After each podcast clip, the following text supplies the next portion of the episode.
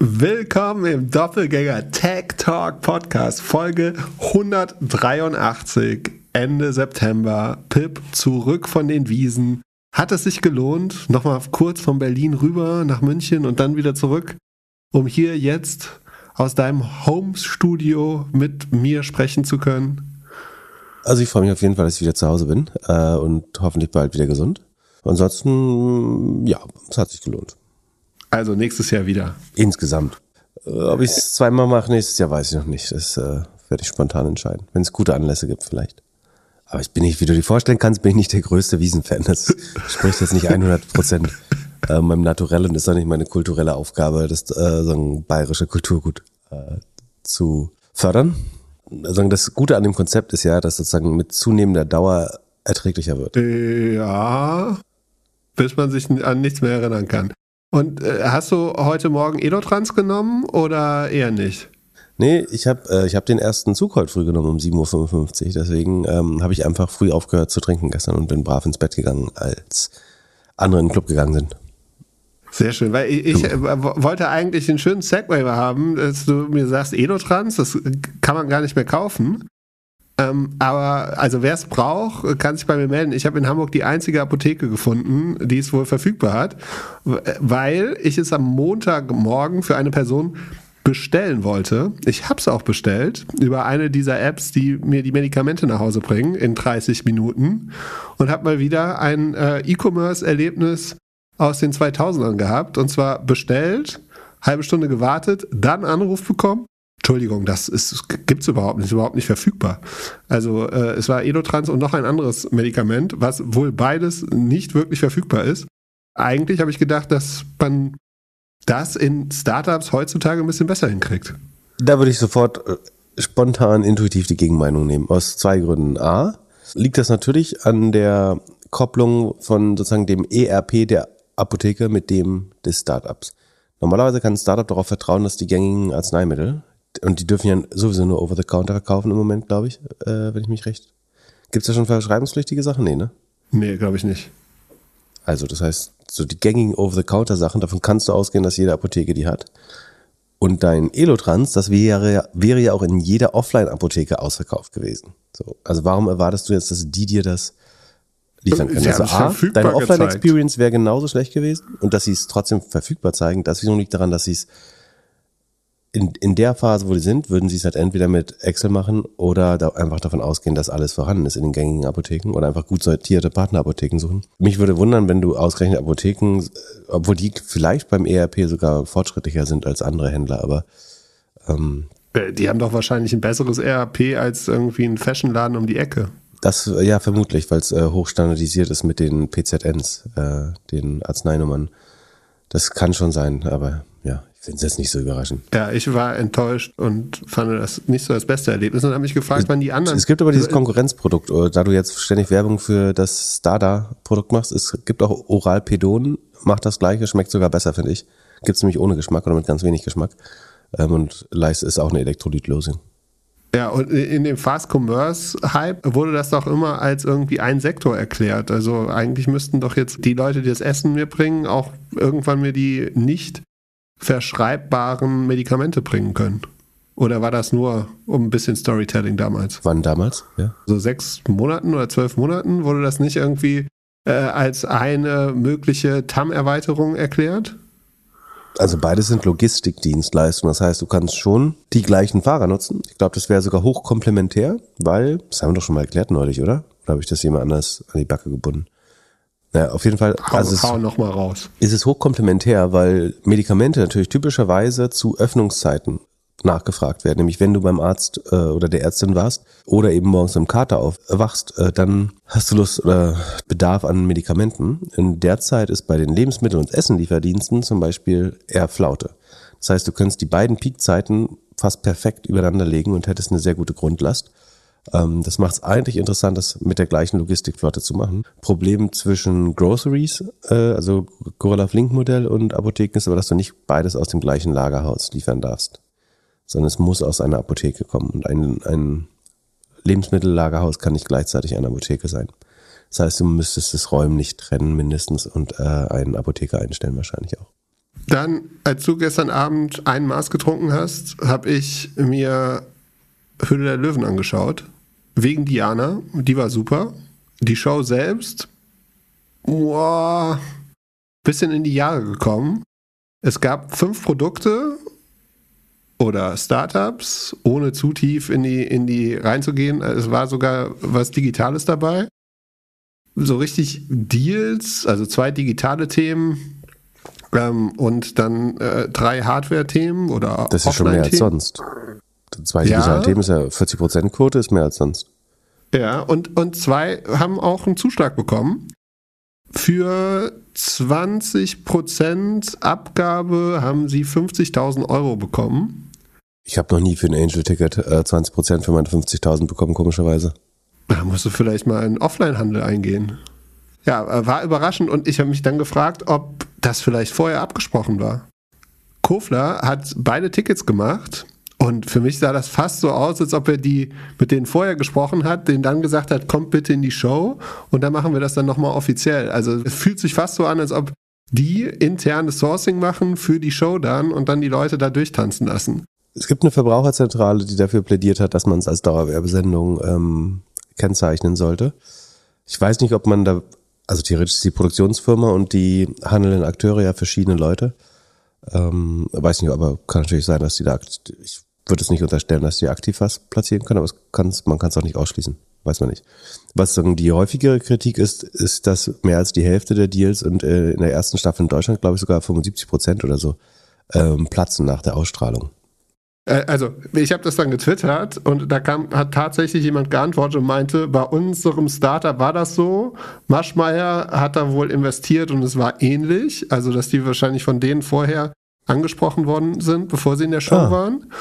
Und dann, wenn es eine Dauerwerbungssendung ist, was ja jedem klar was, ist. Die haben sich nicht das erste Mal gesehen dort? Uh -uh. Das ist ja Wahnsinn. Du meinst, was im Fernsehen, was im Fernsehen kommt, ist gar nicht echt? Mach, machst du, mach, mach dich lustig. Ich, ich glaube, das sind vielleicht auch gar keine richtigen Welt. Investoren, die da sitzen, sondern TV-Persönlichkeiten. ja, aber dann jetzt zurück zur Dauerwerbesendung. Also es war ja schon damals klar, dass das einfach unheimlichen Druck auf die Webseiten bringt. Und dann verstehe ich nicht. Und, und du hast ja noch ein, ein Zeitgap von wahrscheinlich irgendwie drei bis sechs Monate, bis das ausgestrahlt ist.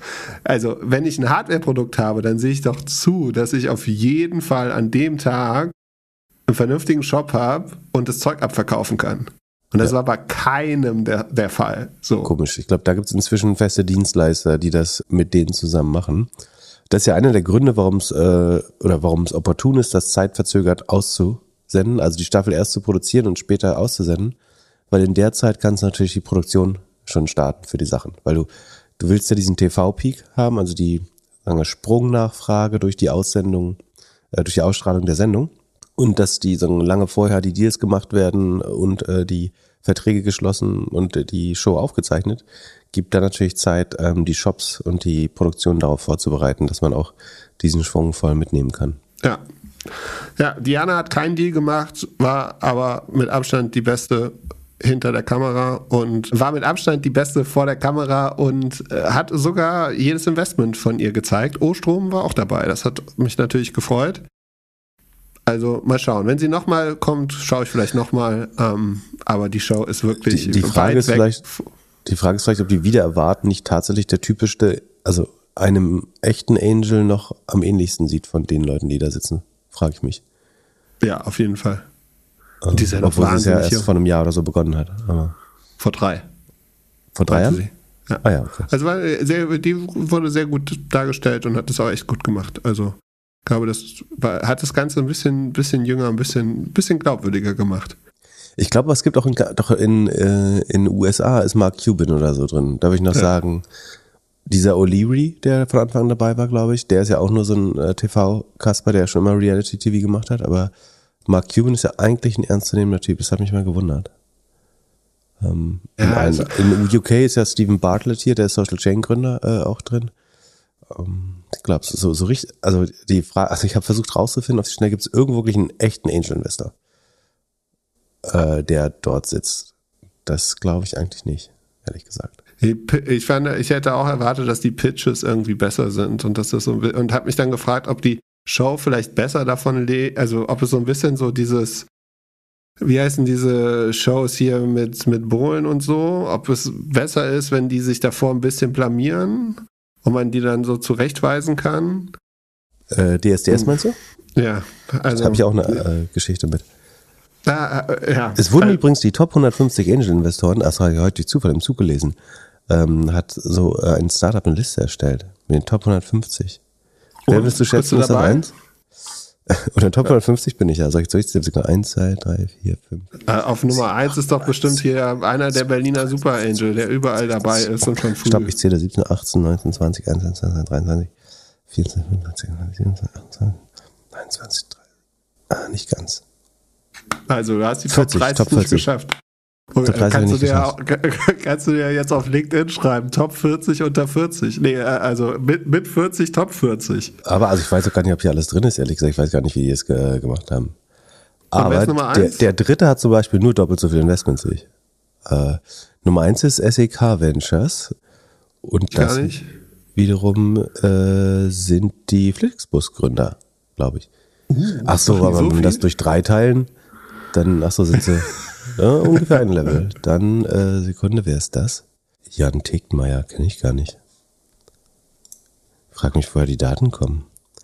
Dann hier die ganze Saarbrücker Bande, das ist klar, dass die viele haben. Naja, kann man sich anschauen. Added Value, äh, 150 Business Angels, da kann man sich das anschauen. Wer Kapital sucht und dann können sie die alle die Leute voll spammen. Hier. Erste Frau ist Verena Pauster in den 30ern, glaube ich. Also nicht vom Alter, sondern Position. Ähm, also vielleicht auch vom Alter, das weiß ich nicht. Aber die hat eins mehr als ich. Ein, Kann ein ich bei dir investieren, habe ich überholt. Ah, müssen wir immer noch mal über die Terms reden. Aber, ja. aber wann kommt die nächste Liste? Bis dahin schaffst du das. Weiß nicht. Es handelt sich hierbei nicht um Anlageberatung. Keine spezifischen Kauf- und Anlageempfehlungen. Keine Anlageberatung, keine Rechtsberatung, keine Steuerberatung und auch keine Aufforderung zum Kauf oder Verkauf von Wertpapieren. Die Verantwortung für solche Trades liegt bei euch. Philipp und Philipp haften nicht für eure Verluste. Philipp und Philipp und Philipp können die Risikodisposition der HörerInnen nicht einschätzen. Ihr entscheidet selber, was ihr kauft und tragt dafür auch die Verantwortung. Alles könnt ihr auch nochmal unter doppelgänger.io slash Disclaimer nachlesen. Dann lass uns über das äh, witzigste Thema überhaupt der Woche reden. Und zwar der Open Door C oder ist, ist er Open Door Founder? Nee, er ist Founder. Dass das Thema der Woche ist, war es echt eine schlechte Woche. aber wahrscheinlich ja. Mein, also, mein äh, Trading-Portfolio ist hellgrün. Äh, das sagt, sagt mir, dass ich in das andere nicht reingucken sollte. Richtig? Was denn? Warum dein Short-Portfolio. Dein Short-Portfolio. Da, wo ein bisschen ist, mehr Short drin ist als normal, genau. Ja, ja, ja das ist super. Das ist grün und dann, dann weiß ich immer, ich sollte in das andere gar nicht erst reinschauen. Das findest du witzig? Ja. So einfach ja, zu machen. Das finde ich super, also, dass du dir die Farben dann noch anguckst. Oh, jetzt ist wieder, ja, Moment, jetzt ist ein Rot. Der Markt hat äh, aufgemacht, jetzt ist Rot. Äh, ach ja, jetzt geht wieder alles hoch hier. Affirm plus 6%. Idioten. Oatly plus 8%. Hm, ist wieder einer der guten Tage. Ja, toll, ey.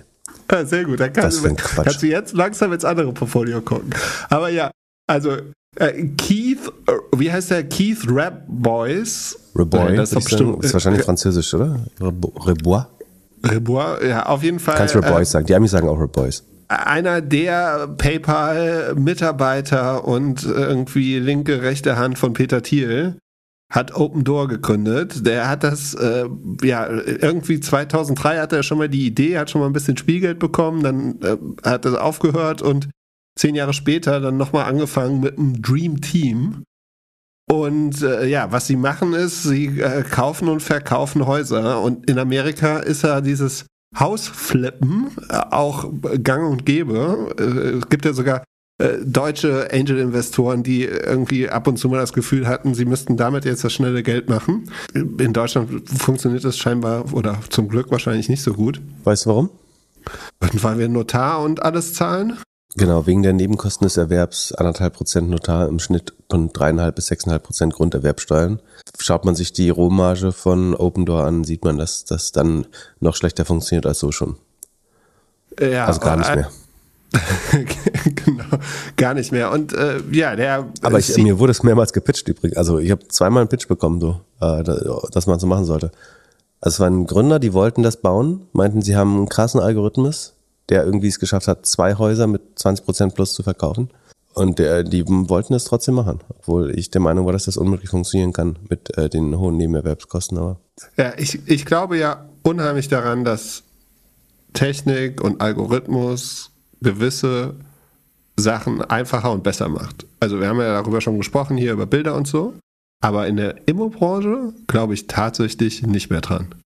Also, wenn ich mich mit Leuten unterhalte, die hier zum Beispiel in Hamburg arbeiten und halt von denen ich jetzt von außen sagen würde, dass die einen guten Job machen in der Branche, dann kennen die eigentlich jedes Haus und alle Personen und die bekommen halt einfach einen Anruf oder wissen, wen sie anrufen müssen, um irgendwas zu kaufen. Aber die Und- Frage ist, ob das das effizienteste Gesamtsetup ist. Die läuft es auf jeden Fall richtig gut und deren Telefonbuch und alles kriegt man, glaube ich, nicht so einfach in der AI abgebildet und irgendwie, also und es gibt ja irgendwie einen Markt, der außerhalb ist von dem Markt, den wir irgendwie sehen, wenn wir auf irgendwelche Webseiten gucken oder wenn wir uns irgendwelche Daten angucken. Du hast in Amerika glaube ich, immer noch mal den Vorteil, dass man irgendwie historisch immer sehen kann, für welchen Preis ein Haus irgendwie verkauft worden ist und kannst da wahrscheinlich mehr Daten oder so äh, hinzufügen und dann wahrscheinlich analysieren, so, hier hat einer gekauft, der wird wahrscheinlich in fünf Jahren verkaufen und so. Aber äh, ja, ich äh, finde es schwierig, die Geschichte so zu glauben, dass das irgendwie wahnsinnig gut funktioniert. Und es scheint ja auch nicht zu funktionieren. Äh, Der Co-Founder. Aber die Makler geben dann halt unheimlich viel Geld. Also, dass man effizienter Kunden akquirieren kann als durch Makler, glaub, also glaubst du nicht, dass, also willst du ein Haus für eine Million verkaufen? Glaubst du wirklich, es braucht 70.000 Euro, um einen Käufer dafür zu finden? Oder andersrum, wenn du eins kaufen willst, dass es wert ist? Nein, Oder aber vielleicht wenn, ne, in der Höhe nehmen sie vielleicht auch nur 30 oder 40.000 Euro dafür, aber Aber oft vermarktet der Makler das ja auch nur, weil er vorher schon irgendwie mit drin war.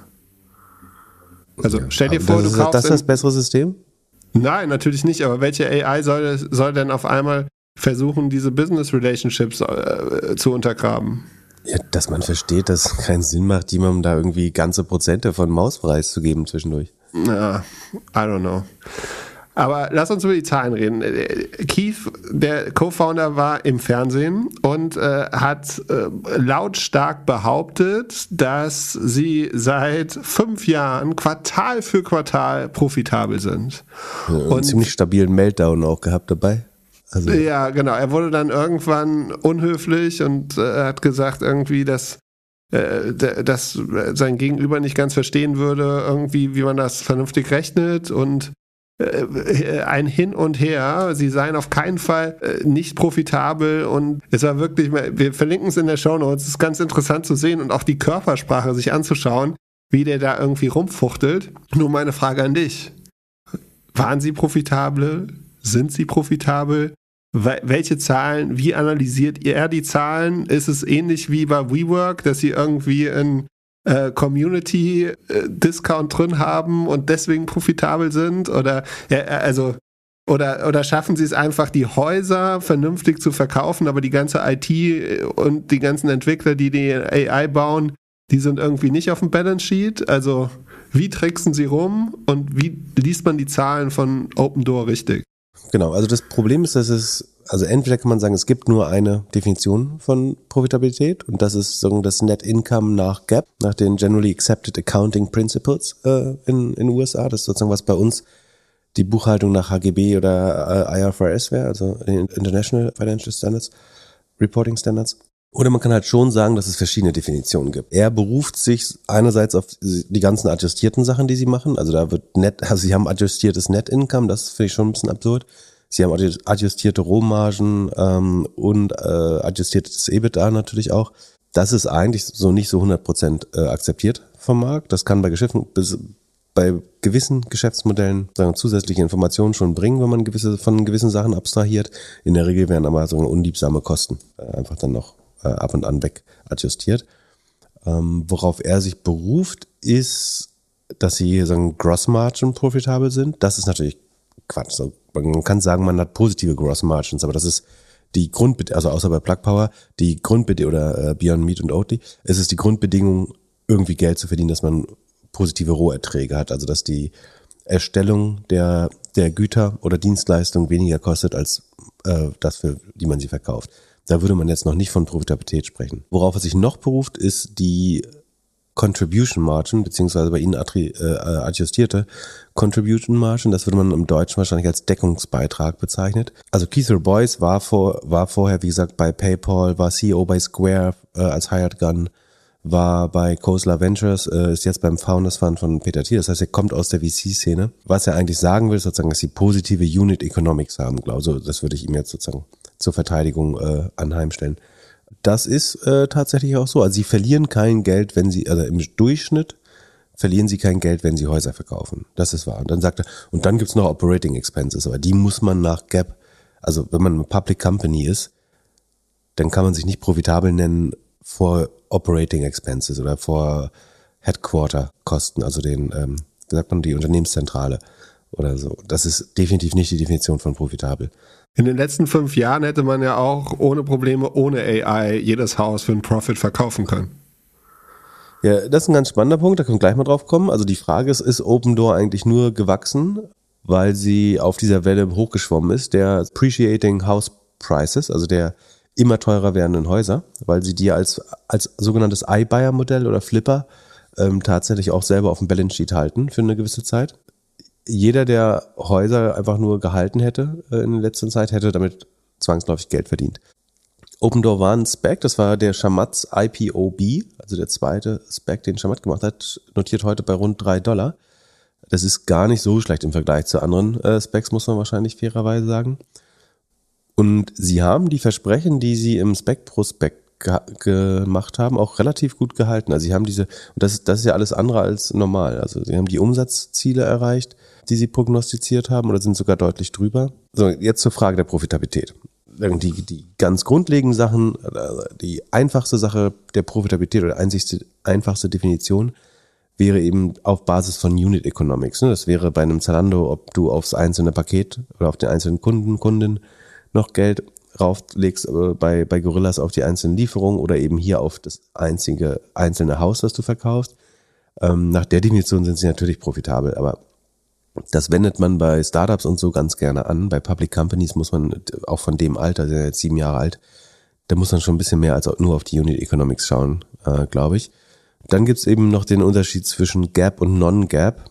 Äh, Non-Gap heißt einfach nur, dass das so Zahlen sind, die du zusätzlich reportest, die nicht der diesen offiziellen Accounting Principles äh, standhalten. Und das heißt, da wird zum Beispiel typischerweise, das haben wir schon mehrmals beschrieben, die Stock-Based Compensation, also die Mitarbeiterbeteiligungsprogramme, rausgerechnet. Weil es nicht vom Cash der Firma abgeht, sondern es dilutet nur die Shareholder in Anführungsstrichen. Das heißt, werden neue Aktien rausgegeben. Das muss man nach Gap ausweisen, als wäre es ein Buchverlust. Kommen jetzt drüber, philosophisch, ob man jetzt sagt, das ist einer oder nicht, aber auf jeden Fall ist es ein Schaden, den du erleidest durch die Verwässerung.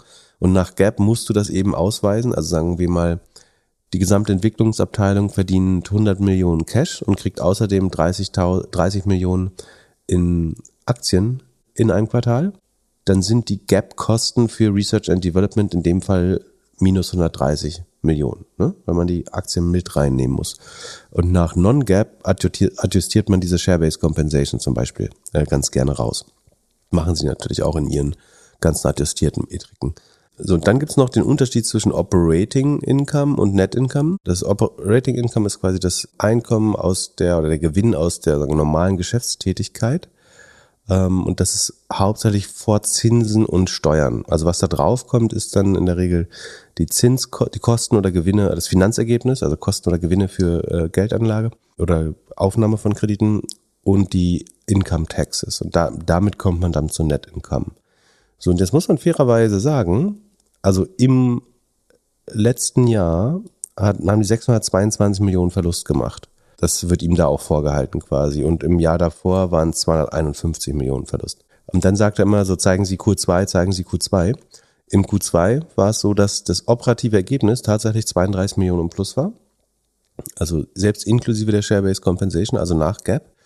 Ähm, das Net Income war aber minus 54 Millionen, weil die Zinskosten in Höhe von 89 Millionen, die bei einem also jemand, der Real Estate kauft und finanzieren muss, auch zwischenzeitlich, da kann man jetzt nicht sagen, die Zinskosten nehmen wir mal raus. Das gehört nicht zur normalen Geschäftstätigkeit, sondern ich würde sagen, die muss man dann schon mit betrachten. Das heißt, sie waren nach Gap dann auf Net-Income-Basis eben doch negativ. Aber was er hätte sagen sollen ist, äh, schauen Sie mal aufs Q1, weil im Q1 waren sie nach, nach Gap sagen, in der operativen Marge positiv und in der Profit-Marge, also der Net-Income-Marge, auch positiv. Achso, und ich habe das alles in Sheet gemacht, Open Door sogar, ähm, damit man das, das Gebrabbel besser nachvollziehen kann. Ich versuche es auch, also für die, die nicht in Sheet gucken können, äh, trotzdem verständlich zu machen, aber man kann das ganz gut nachvollziehen. Ja.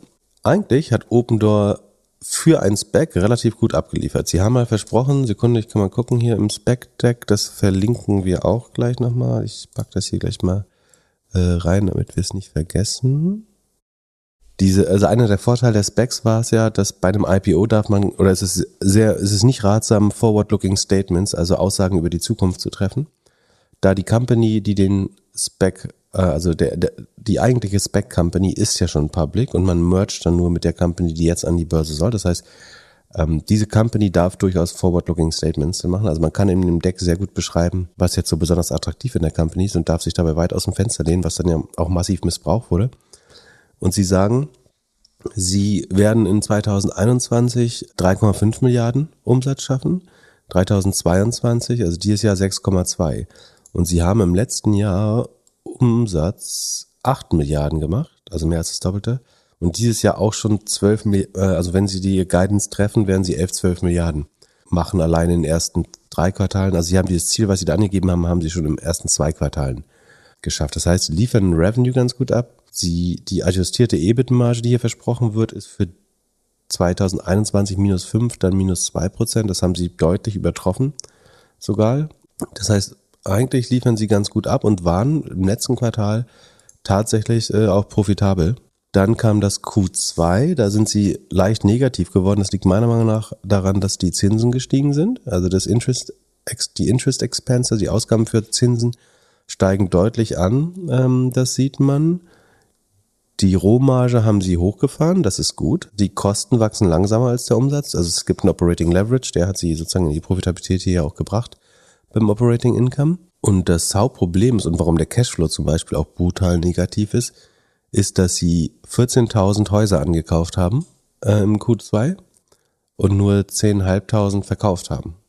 Also das heißt, sie haben 3.500 Häuser mehr gekauft, als sie verkauft haben. Und dadurch haben sie jetzt auf einmal 6,6 Milliarden an Housing Inventory, also Real Estate, Immobilien, auf dem Balance Sheet. Das ist für das ein iBuyer-Modell immer ein bisschen was auf dem Balance Sheet hat, weil sie es ja flippen müssen und eine gewisse Haltedauer haben, bis sie das schaffen. So ein paar Wochen werden, wirst du auch in dem Modell das noch äh, halten, weil du es eventuell ein bisschen reparieren musst und so. Aber dass sie jetzt 160 Prozent des Inventars auf dem Balance Sheet haben selber, äh, des, des Umsatzes als Inventar auf dem Balance Sheet haben, das ist in, dem, in der jetzigen Marktkonstellation wahrscheinlich sehr ungünstig. Das heißt, die Zahlen bis, bis zum Q2, Ende Q2 sehen eigentlich noch total gut aus, sind ganz leicht ins Negative gerutscht wieder. Ähm, aber was das eigentliche Problem ist, warum er überhaupt auch eingeladen wurde, ist, dass der Markt jetzt natürlich dreht. Und zwar gab es einen externen Report von einer Research-Firma, Yipit Data heißt die, dass 42 Prozent der Transaktionen im August Geld verloren haben, die über ähm, Open Door liefen. Also das Open Door Häuser billiger verkauft hat, als sie sie angekauft haben. Das heißt nicht zwangsläufig, dass sie Geld verlieren, weil sie noch eine fünfprozentige Gebühr darauf haben, aber die allein reicht nicht, um das zu decken. Also sie brauchen schon Gewinn, um im Schnitt äh, Geld zu machen. Also sie streben eine Contribution Margin von sieben Prozent äh, nach Ankosten an. Und jetzt wissen natürlich alle, dass die Zinsen gestiegen sind. Dadurch sinkt die Nachfrage nach Häusern, einfach weil die Leute keine Finanzierung bekommen oder weniger, also je höher die Zinsen sind, desto weniger Leute können sich ein Haus leisten, äh, logischerweise. Ich glaube, das ist die große Frage jetzt. Sind sie Gewinner oder Verlierer in der Krise? Weil das Modell ist ja so ein bisschen wie, wir kaufen dein Auto. So, also wenn jetzt jemand, wenn jetzt jemand morgen Kohle braucht, dann kann er sofort sein Auto verkaufen oder sofort sein Haus verkaufen. Äh, aber auf der anderen Seite äh, will halt aktuell auch keiner einen gebrauchten Wagen oder ein Haus kaufen. Oder bekommt überhaupt nicht die Finanzierung.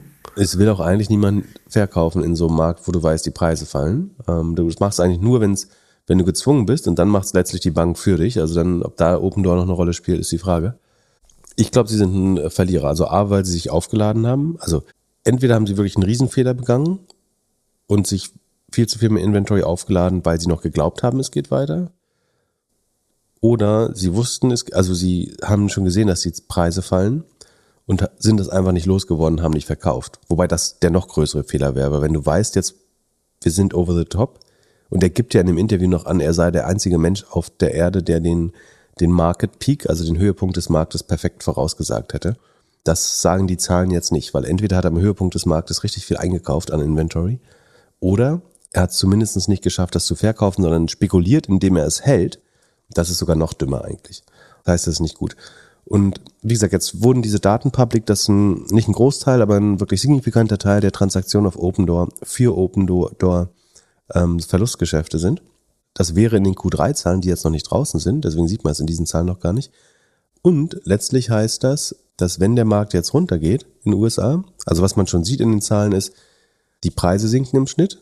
Ähm, du hattest, glaube ich, in äh, drei ihrer Kernmärkte sind die Preise zwischen Juni und August um 10 bis 16 Prozent gefallen. Also Preiserosion, dann das Volumen geht runter. Also weniger Leute wollen überhaupt ein Haus haben. Du hast wirtschaftliche Unsicherheit und höhere Zinsen. Das heißt, weniger Leute können sich ein Haus leisten. Also Volumen geht runter, Preis geht runter. Dann ist die Frage, ob du überhaupt noch Lending hast, weil die Frage ist ja auch, wie viel Kredit, also die, die Mortgage-Zinsen, die Darlehenszinsen für Häuser sind von drei auf sechseinhalb Prozent hochgegangen, könnten weiter steigen. Und damit können sich einfach Millionen von Menschen gar kein Haus mehr leisten, äh, die bisher vorher im Markt waren, eventuell. So, das heißt, die Preise werden dann relativ sicher weiterfallen. Und dann müssten sie diese 6,6 Milliarden an Real Estate Inventory unter ihrem Einkaufspreis verkaufen. Und nur damit klar, also ihr, ihr, ihr Net Income im Q1 war 28 Millionen, im Q2 war es minus 54 Millionen. Das ist sozusagen, wo, wo sich rum ihr Ergebnis dreht, der Gewinn, den sie macht. Würden die Preise für das, was sie auf dem Invent, äh, auf dem Balance Sheet haben, gerade nur um ein Prozent fallen, wären das 66 Millionen an Buchverlusten, die sie hätten. Also mehr Geld, als sie je verdient haben, Net Income. Wenn nur ein Prozent das von, von den äh, der, der Preis der Sachen, die sie auf dem Balance Sheet haben, nur ein Prozent verfällt, ist das mehr, als sie jemals an Gewinn gemacht haben, den sie äh, ver verlieren auf einmal. Wenn der 10% runtergeht, wie teilweise schon angedeutet, sind das 600 Millionen an Abschreibung. Und es könnte weitergehen, es könnten auch 20%, weil während der GFC, der Great Financial Crisis, sind die Preise ungefähr um 25% äh, runtergegangen. Dass es so schlimm wird, glaube ich, ehrlich gesagt nicht. Wer sich auch feiert, dass er den Markt richtig vorhergesehen hat, ist Shamath. Der hatte vor kurzem im Podcast gesagt, dass er so schlau war, dass er im November gesagt hat, hey, die schlauen Leute verkaufen jetzt, er wird jetzt auch verkaufen und er hätte irgendwie systematisch jetzt verkauft. Wenn man sich jetzt Open Door anguckt, wäre super schlau gewesen, das Ding im November zu verkaufen. Da war die Aktie auf 23 Dollar. Ja, die war am Höhepunkt mal auf 30 sogar und hat sich gezähntelt quasi seitdem.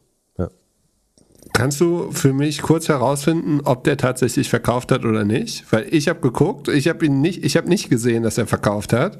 Also, ähm, und der hat ja irgendwie lauthals gesagt, dass er da mit einer Milliarde oder so reingeht. Damals, als sie den Spec gemacht haben.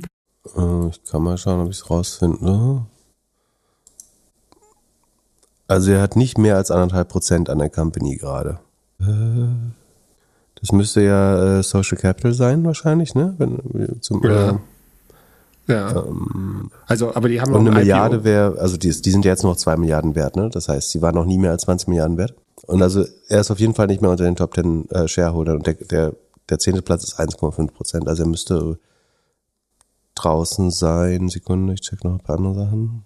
Ich meine, im IPO waren sie 18 Millionen, äh, Milliarden.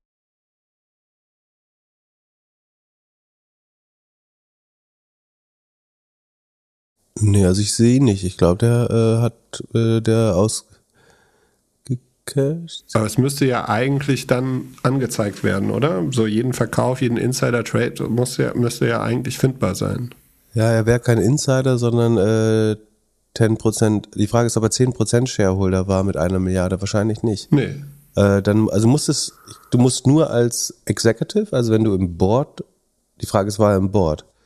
Äh, ich kann noch mal bei Open Insider gucken, ob es da steht. Also wenn du mehr als 10% hast, musst du es anzeigen. Und wenn du äh, eine Position in der Firma einnimmst, ähm, ich glaube nicht. Geil, dann hat er doch, also dann könnte es ja sein, dass er das Ding irgendwie verkauft. Ja, das macht er doch nur. Also Also, Wahnsinn. das macht er ja ständig, dass er die Sachen promotet und dann äh, fallen lässt. Hat er bei Virgin so gemacht, bei, äh, was heißt andere DraftKings? Nee, wo war das? Äh, naja, auf jeden Fall ist es ja sein, sein Hauptberuf, das ge genau das zu tun. Aber also ich- glaube schon, dass es auch einen Bull Case gibt für Open Door. Also würden die jetzt durch diese Krise, also das Modell hat gezeigt, dass es auf dem Weg war, profitabel zu werden und es sogar schon bewiesen hat. So, auch selbst inklusive Share-Based Compensation, wenn man die rausrechnet, war es sogar schon relativ profitabel. Die Adjusted EBITDA-Marge war plus 5,2 Prozent. Nach härtesten Standards wären es irgendwie plus 1 Prozent gewesen immerhin.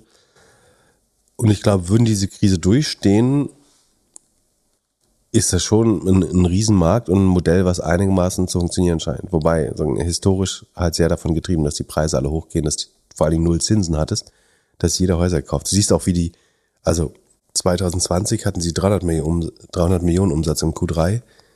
Äh, jetzt sind sie bei 4, 4, 5 Milliarden. Die ersten zwei Quartale. Also sind schon krass explodiert, dadurch, dass jeder sich jetzt wieder ein Haus leisten konnte mit billigem Geld. Aber eigentlich, es gibt schon, glaube ich, einen, einen Bull Case. Der Bear Case wäre wahrscheinlich, dass sie eben doch nur die, die Aufwertung des Häusermarkts geritten sind und das kostenlose Geld. Dann muss man sich fragen, die nehmen 5% Provision. Warum ist dieses bessere AI-gesteuerte Modell, braucht 5% Provision, wenn du es über Makler mit 3% Provision verkaufen kannst? Und äh, warum wollten alle VCs eigentlich nach sechs Jahren schon da raus? Äh, so in der Phase, wo eigentlich alle guten Sachen so lang wie möglich private gehalten wurden, ähm, wollten komischerweise alle aussteigen. Äh, also haben das per, per Back an die Börse gebracht. Ähm, in der Zeit, wo du viele andere Optionen gehabt hättest. Ich glaube schon, die haben ein signifikantes Risiko und werden dreistellige Millionenverluste machen im Q3. Wahrscheinlich bis zu 500 Millionen, wenn sie es fair abschreiben, was sie da auf dem Balance Sheet haben. Ich glaube überhaupt nicht dran. Ich glaube, der Markt ist ein mega lokaler Markt. Da, da kommst du gar nicht rein, wenn du nicht vor Ort bist. Oder hast überhaupt nicht die Möglichkeiten, günstig einzukaufen, wenn du nicht vor Ort bist und irgendwie die Leute kennst. Und für mich ist das einfach ein Beispiel von Second-Time, Third-Time Entrepreneuren, die ein absolut super Netzwerk haben und halt das Ding durchfinanziert bekommen haben durch ihr Netzwerk und dann irgendwann verkaufen mussten. Das ist so ein Paradebeispiel dadurch, dass man mit diesem Netzwerk das Ding so weit nach vorne pushen kann, ohne dass man wirklich den Markt so versteht. Natürlich kann es funktionieren und dann hat man es richtig disrupted und wahrscheinlich ist das das, was sie machen wollten, aber für mich das Ding, also ja, Also eine eine Disruption Ja. ist es nicht wirklich. Sie haben ein Prozent des Marktes und ich glaube, es ist ein bisschen effizienter. Ich glaube nicht, dass äh, Immobilienmakler sondern die eine riesige Wertschöpfung haben. Ich glaube, das kann profitabel sein, aber es wird jetzt erstmal eine sehr, sehr schwere. Also und man muss sagen, die Company notiert unter Cash. Ne? Also sie haben noch zwei Milliarden Cash oder so und die Firma ist weniger wert als das, was sie an liquiden Mitteln haben. Das ist aber deswegen, weil sie auch neun Milliarden Schulden haben, äh, denen entgegensteht einerseits das Cash, andererseits aber auch die 6,6 Milliarden Real Estate Inventory. Und ob die eben noch 6,6 Milliarden wert sind, ist äh, die Frage. Und wenn die abschreiben musst, schlägt es halt voll äh, ins Net Income durch. Der schlechteste Take war übrigens, äh, Keith Boyce hat dann äh, sich dazu herabgelassen, einen Seeking Alpha, irgendeinen so einen Hobbyanalysten, äh, der ein Open, Open Door Bulle ist anscheinend, zu retweeten. Und der hat in der Risikosektion seiner so, so mittelmäßigen Analyse geschrieben, during the housing bubble, äh, in Klammern GFC, also Great Financial Crisis, das ist mal 2008, 2009, during the high housing bubble burst, average house prices in the US fell by about 25% and this decline materialized over four years, the worst quarter being minus 3%, äh, uh, minus 3%. Typically, the housing market moves slowly and the decline after the initial shock in the summer of 2022 will likely be a slow burn lower. OpenDoor's average holding period is less than 120 days and they claim to buy 5 to 15% below fair value. They are unlikely to lose a lot of money even during bear markets. Das, glaube ich, ist eine grobe Fehleinschätzung, weil der Grund, warum die Housing-Preise nur langsamer oder zeitverzögert runtergehen, ist, weil Leute nicht verkaufen, wenn die Preise schlecht sind, unter anderem. Deswegen bewegt sich der Preis relativ langsam und verzögert. Und diese Option hat Opendoor aber leider nicht. Also sie, sie müssen sie schnell flippen. Also wie gesagt, das ist übrigens auch lustig. Sie sagen immer in ihrem Spec-Prospekt und in ihrer Series A stand drin, das dauert äh, klassischerweise äh, drei Monate ein Haus zu verkaufen in den USA. Wie kann das sein? Und sie selber halten das Inventory äh, auch zwischen 90 und 120 Tagen. Also sie sind überhaupt nicht schneller als der äh, normale Markt. Und das Problem ist, wenn sie das Haus eben nicht, nicht in diesem schlechten Markt zu einem schlechteren Preis jetzt verkaufen, oder anders gesagt, sie haben eigentlich zwei, zwei Arten, sie können wählen zwischen zwei Arten zu sterben.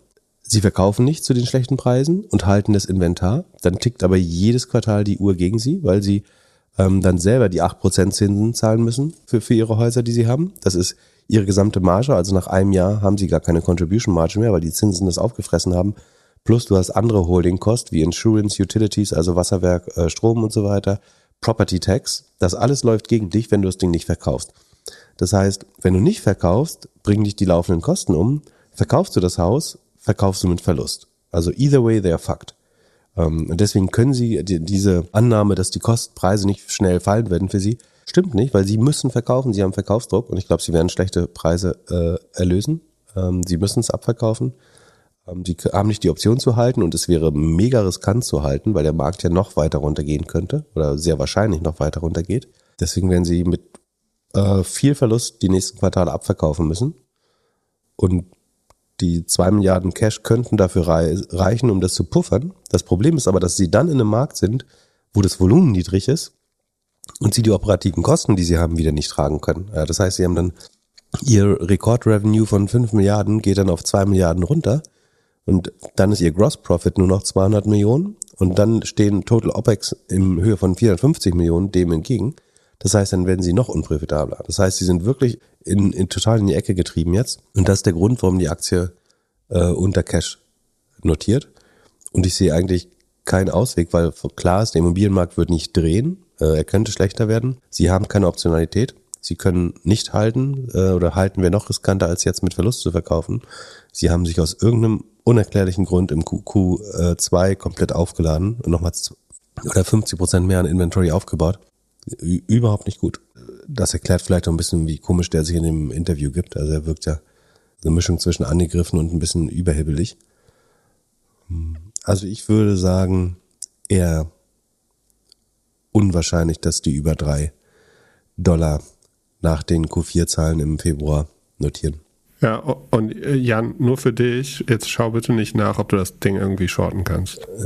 Ich bin mir nicht sicher, ob ich shorten würde, ehrlich gesagt. Die Übernahmefantasie ist, glaube ich, begrenzt. Aber es, es gibt schon einen Bullcase. Wenn sie diese Phase durchstehen, dann kann das auch das Amazon des Reals. Also es ist Convenience, es ist nicht die besten Preise für beide Parteien, aber äh, ganz gute Preise, äh, viel Liquidität, also Schnelligkeit. Nirgendwo anders kriegst du innerhalb von drei Tagen Geld für dein Haus. Ich glaube schon, dass das Modell überleben, das Modell wird überleben, glaube ich. Ähm, aber es, für, für Aktionäre wird es noch viel Verbesserung heißen.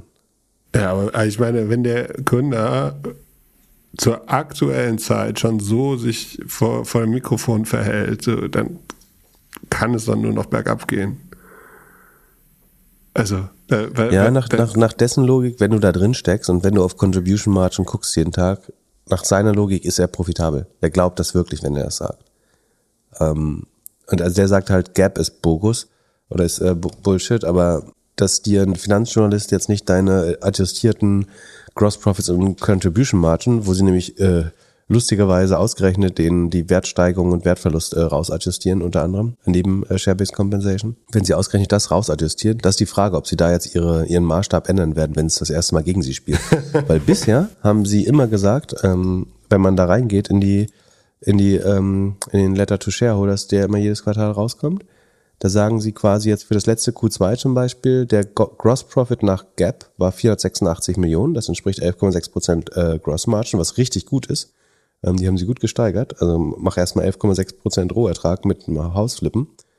So, und dann haben sie Inventory Valuation Adjustment äh, von 82 Millionen, die sie dazu rechnen ähm, und 12 aus dem Vorperiode wieder abrechnen, aber also plus 70 Millionen dadurch, dass ihr Inventory ihrer Meinung nach wertvoller geworden ist dann haben sie jetzt schon 20 Prozent mehr Gross Profit und, und jetzt eine adjustierte Gross Margin von 13 Prozent, was dann schon fast absurd ist, dass du ein Haus 13 Prozent mehr verkaufen kannst. Aber sie sagen, das, das ist eigentlich ganz lustig, also die Augenwischerei dabei ist ja, dass du beim Gross Profit nur die verkauften Häuser nimmst, aber die Wertsteigerung des gesamten anderen Katalogs noch draufrechnest in den Gross Profit. Dadurch haben sie jetzt 556 statt 486 Millionen und äh, statt 11,5 haben sie 13,2 Prozent äh, Grossmarge. Dann wird abgezogen die Direct Selling Cost, das sind so die Transaktionskosten, die Holding Cost äh, und dann haben sie danach den Contribution Profit, also die, ähm, den Deckungsbeitrag, der noch dann 422 Millionen. Ähm, und so kommen sie dann ähm, am Ende auf ähm, Contribution Profit After Interest auf von 389. Die Zinsen rechnen sie auch erst ganz am Ende ab. Äh, bei einer, dann sind sie bei 9,3 Prozent Contribution Margin, äh, auf die sie schauen. Und wahrscheinlich belügen sie sich da selber, dass sie glauben, das ist deswegen profitabel. Aber das trägt gerade so die operativen Ausgaben gerade und wird es im nächsten und übernächsten Quartal ganz sicher nicht tun, sondern im Gegenteil. Wenn sie dann das Gleiche machen, müssen sie eine Abschreibung von, ich glaube, 400, 500 Millionen auf ihr Inventory machen. Und das wäre ihr gesamter Gross Profit. Nee, das würde ihren Gross Profit übersteigen. Das heißt, nach ihr Adjusted Gross, also, das ist eine spannende.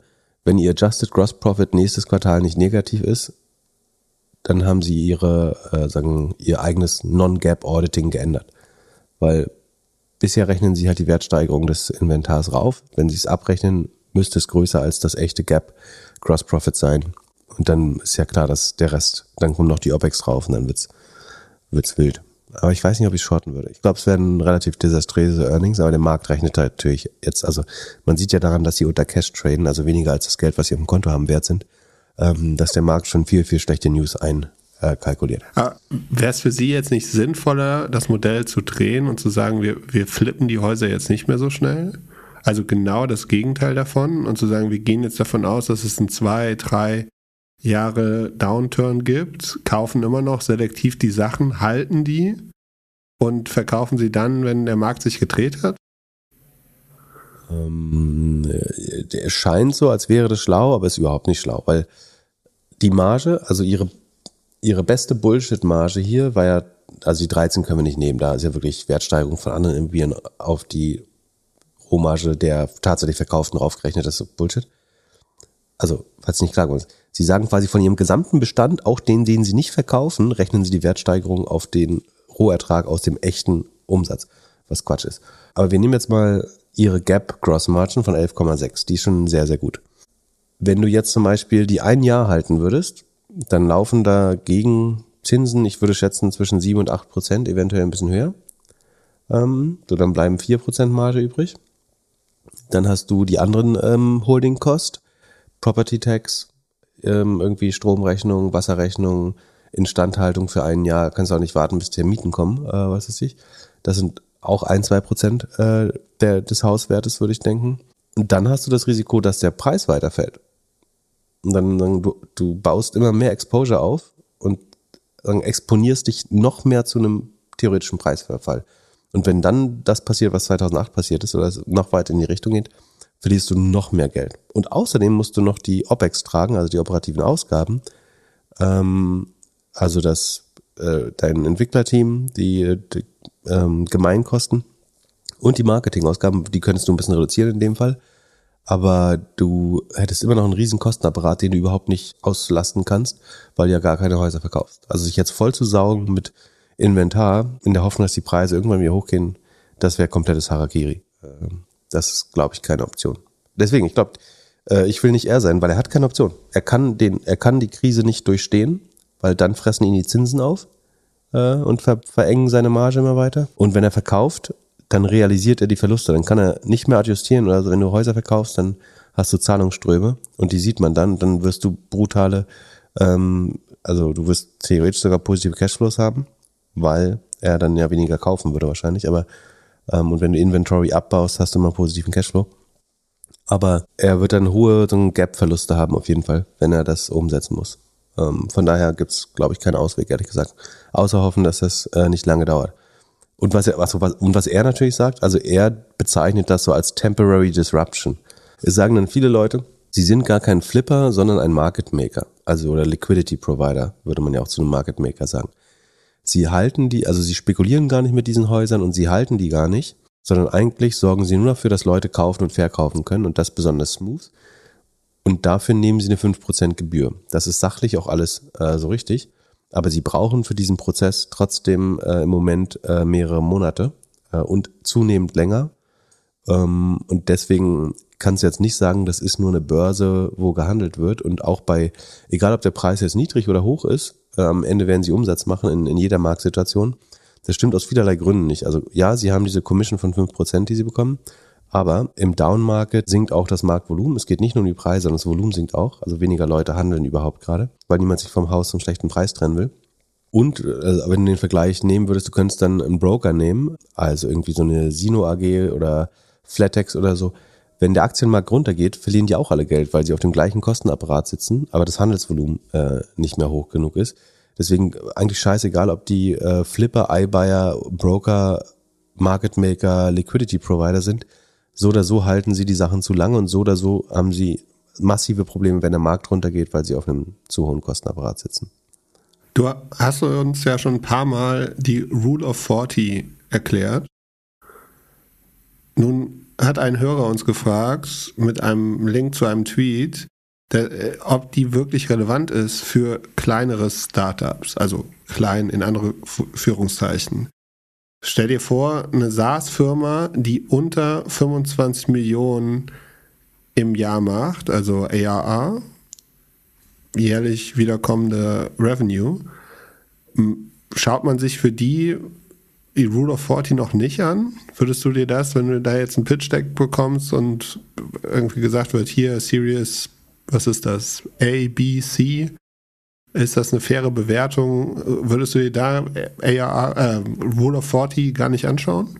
Also nee, ich würde auf jeden Fall nicht darauf bestehen, dass man die irgendwie einhält oder so. Also wenn jemand die rausgibt und tatsächlich da gut drin liegt, dann ist das ganz so nice to have, glaube ich. Aber ich glaube, du wirst jetzt in der ja, A-B-Runde noch nicht da drauf schauen, weil entweder ist es noch total okay, dass der Fixkostenblock, also die Gemeinkosten und R&D so groß sind, dass dann eventuell ein Vielfaches des Umsatzes im Negativen ist. Das kann gut vorkommen und trotzdem eine gute Company sein. Würdest du dir, müsste man mal tatsächlich in Personio zum Beispiel reinschauen. Ich würde sagen, Personio hatte in dem letzten Pub Jahr, wo man reinschauen kann, wahrscheinlich eine schlechte Rule of 40. Und äh, trotzdem ist es, glaube ich, eine, eine gut wachsende Company.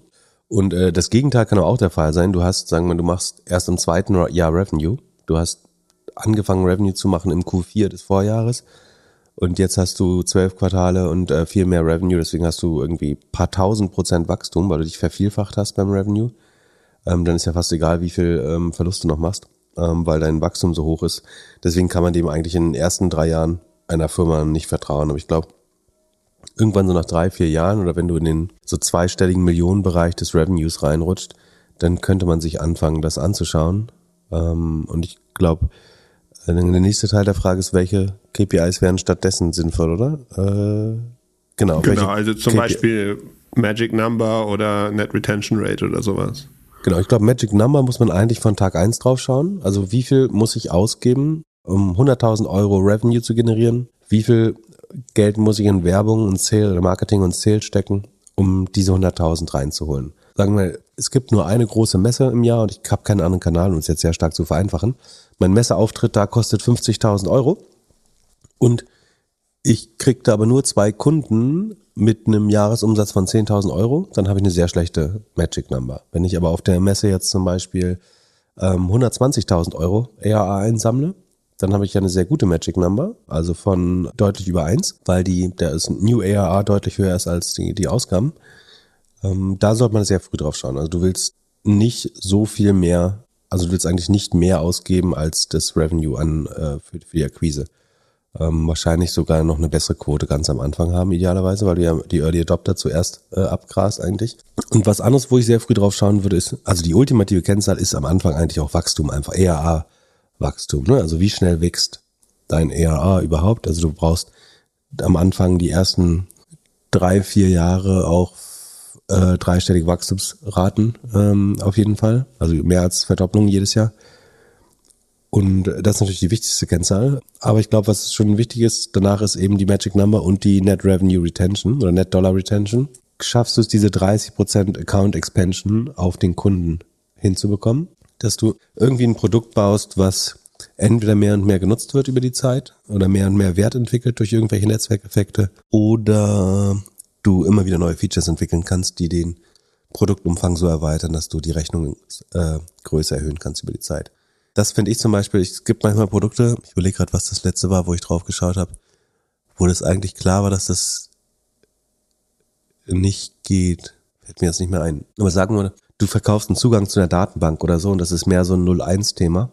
Äh, das wird immer 99 Dollar kosten oder eben gar nichts. Dann ist das für die langfristigen Wachstumsperspektiven eigentlich schon äh, sehr ungünstig. Also du brauchst irgendeine Art von Revenue Expansion im, in der, im Businessmodell ähm, integriert. Ansonsten wird es bei, bei SaaS-Modellen irgendwann relativ schwer eigentlich. Dann haben wir eine Mobilitätsfrage zur letzten Folge. Und zwar haben wir in der letzten Folge gesagt, dass es keine wirkliche Meta-App gibt, um Mobilität in Berlin zu organisieren.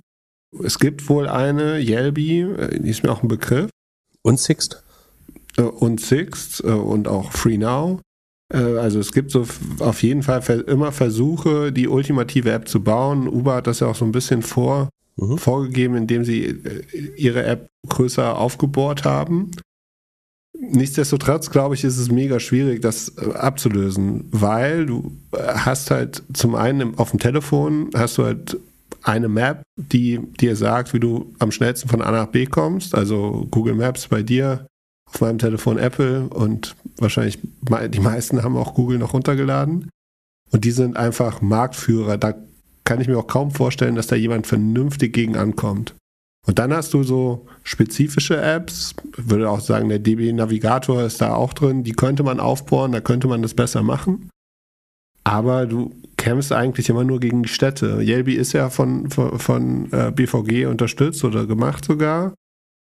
Das kann Sinn machen in der Customer Acquisition, aber so richtig gut kriegst du es, glaube ich, nie gelöst. Also es muss ja immer in Verbindung mit den Öffis sein und dann konkurrierst du ja immer gegen das Zeug, was so auf der Straße rumsteht. Also, wenn du den Roller haben willst, der vor deiner Nase ist, wie schnell schaffst du es? Also, dann downloadest du dir ja meistens die App von dem, die, von dem Rollerbetreiber oder hast sie schon. Und ich könnte mir, könnte mir nur vorstellen, dass die Städte vernünftig hinkriegen, aber so richtig, richtig durchdachtes Konzept funktioniert, glaube ich, nicht wirklich. Und dann hast du den, den, den Shift zu Apple Pay, Google Pay, dass du irgendwann einfach alles nutzen kannst. Und dann ist das Zusammenspiel halt sowieso nur noch Maps plus X und X ist einfach, also wieso soll ich mir mein Sixt-Auto nicht auch ohne Sixt-App öffnen können, wenn ich halt über meine Apple ID oder Apple Pay halt alle Daten hinterlegt habe, wenn da mein Führerschein hinterlegt ist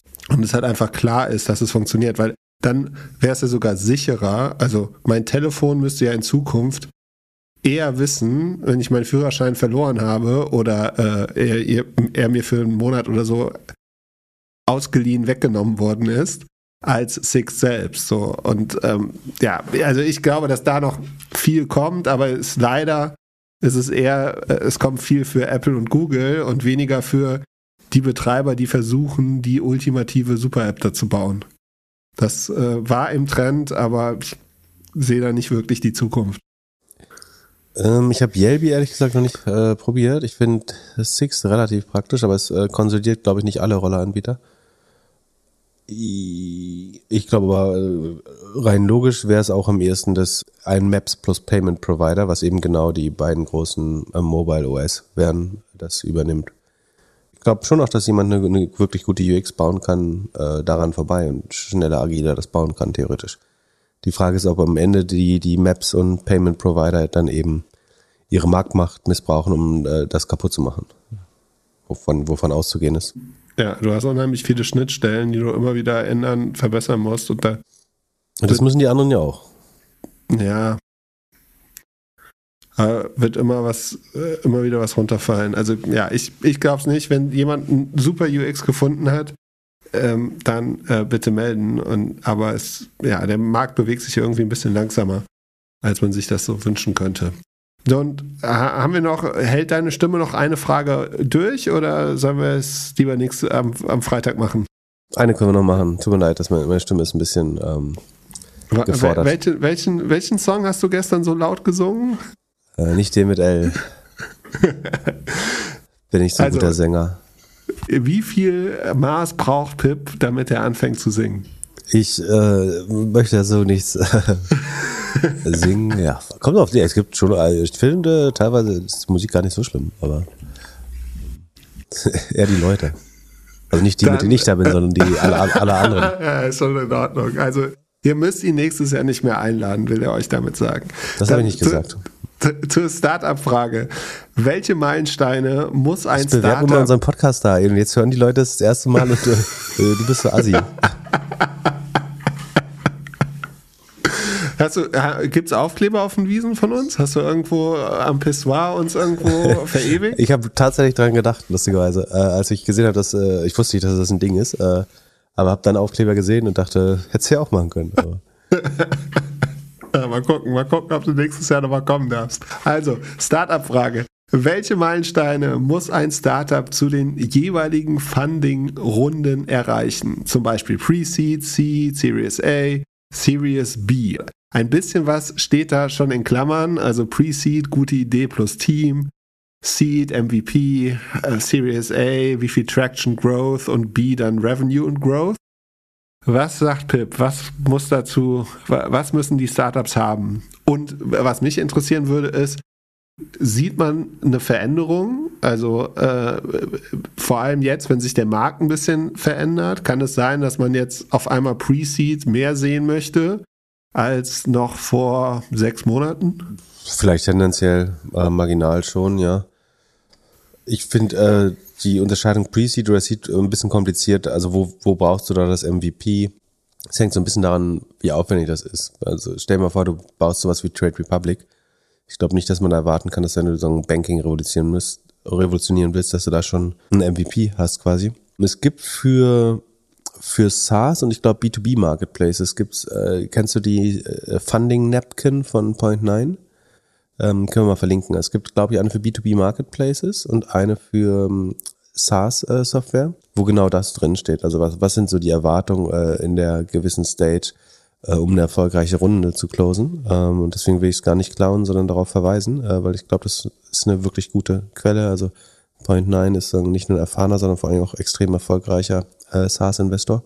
Ansonsten, ich glaube, Series A würde man in der Regel erwarten, dass es erstes Revenue gibt ähm, und logischerweise ist dann die Growth Traction und äh, ich glaube auch schon so ein bisschen ähm, die Loyalität oder Retention, wenn man es, wenn es ein Modell ist, wo man das schon sehr früh absehen kann, dann wäre das schon gut, das zu haben, dass man in der kleinen, in einer kleinen Gruppe von Kunden schon beweisen kann, dass die sehr sticky sind, also nicht nach vier Monaten wieder kündigen oder dass vielleicht eine Revenue Expansion gibt oder mehr Seats gebucht werden oder dass es zum Beispiel ähm, eine Intensivierung des Engagements gibt. Also es ist ja schwer, innerhalb vom ersten Jahr oder ersten zwei Jahren jetzt schon sowas wie Net Revenue Retention oder so zu rechnen. Ne? Du weißt ja noch nicht, was der nächstes Jahr bei dir ausgeben wird. Du hast den Kunden gerade erst gewonnen eventuell. Aber wenn du zum Beispiel zeigen kannst, dass das Produkt nach dem ersten Webinar oder so dann, dass du gutes Onboarding machst und dass es von da immer mehr genutzt wird, dass du irgendwie, wenn sagen wir, du vertreibst Kreditkarten, dass immer mehr Leute in der in deiner Kundenfirma eine Kreditkarte bekommen äh, aus, aus deiner sowas wie Pleo oder so, zum Beispiel so einer so einer B2B-Lösung. Bei sowas äh, könnte das, glaube ich, äh, sind also ein Engagement und eine Anspruchnahme des Produktes, äh, glaube ich, ein gutes Signal.